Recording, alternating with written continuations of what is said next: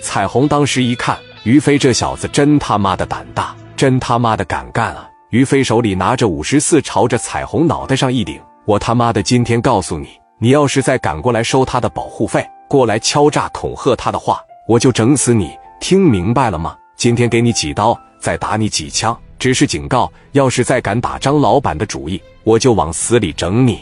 我让你吃不了兜着走！”于飞拿着五莲子对着他的腿哐哐来了两下，彩虹被这两枪干倒在这，这次出来绝对是轻敌了。身上、腿上西瓜汁不停的往外流，兄弟们也都被砍得七七八八，五十多人让三十人打得惨不忍睹。飞哥对张宏达说：“张哥，你看这事这么办行不行？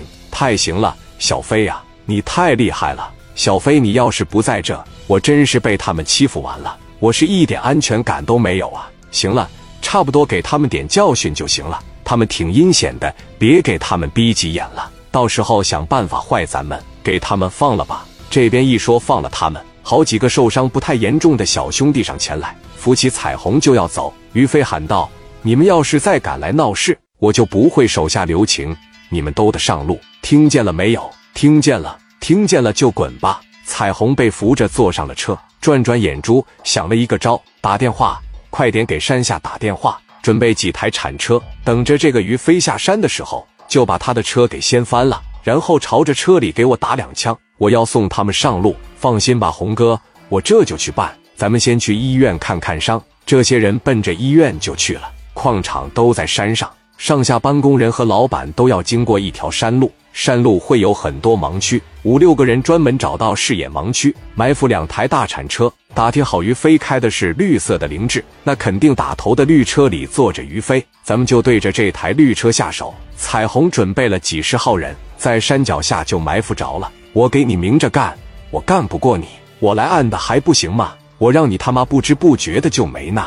当天晚上啊，张宏达对于飞白天的作为大为赞赏，这次是彻底的帮他铲除了个后顾之忧。两人一激动都多喝了两杯。张宏达拿出五十万放在于飞面前，谢谢你了，小飞，要不是你帮我撑腰，我都不知道的被他们压迫多长时间。再多感谢的话我就不说了。好哥们，好兄弟，你拿着这个钱。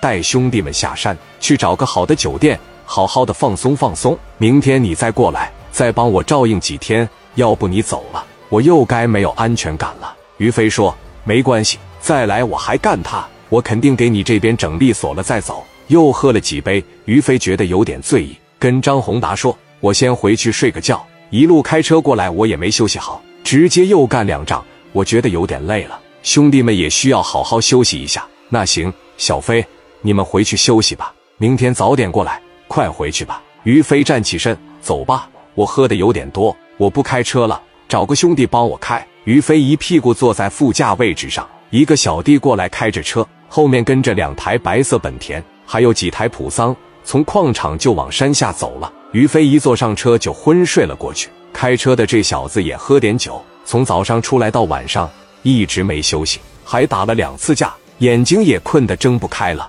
山路也没有路灯，前面漆黑一片，啥也没看见。这边的铲车司机拿着对讲机说：“来了，来了，堵上，堵上。”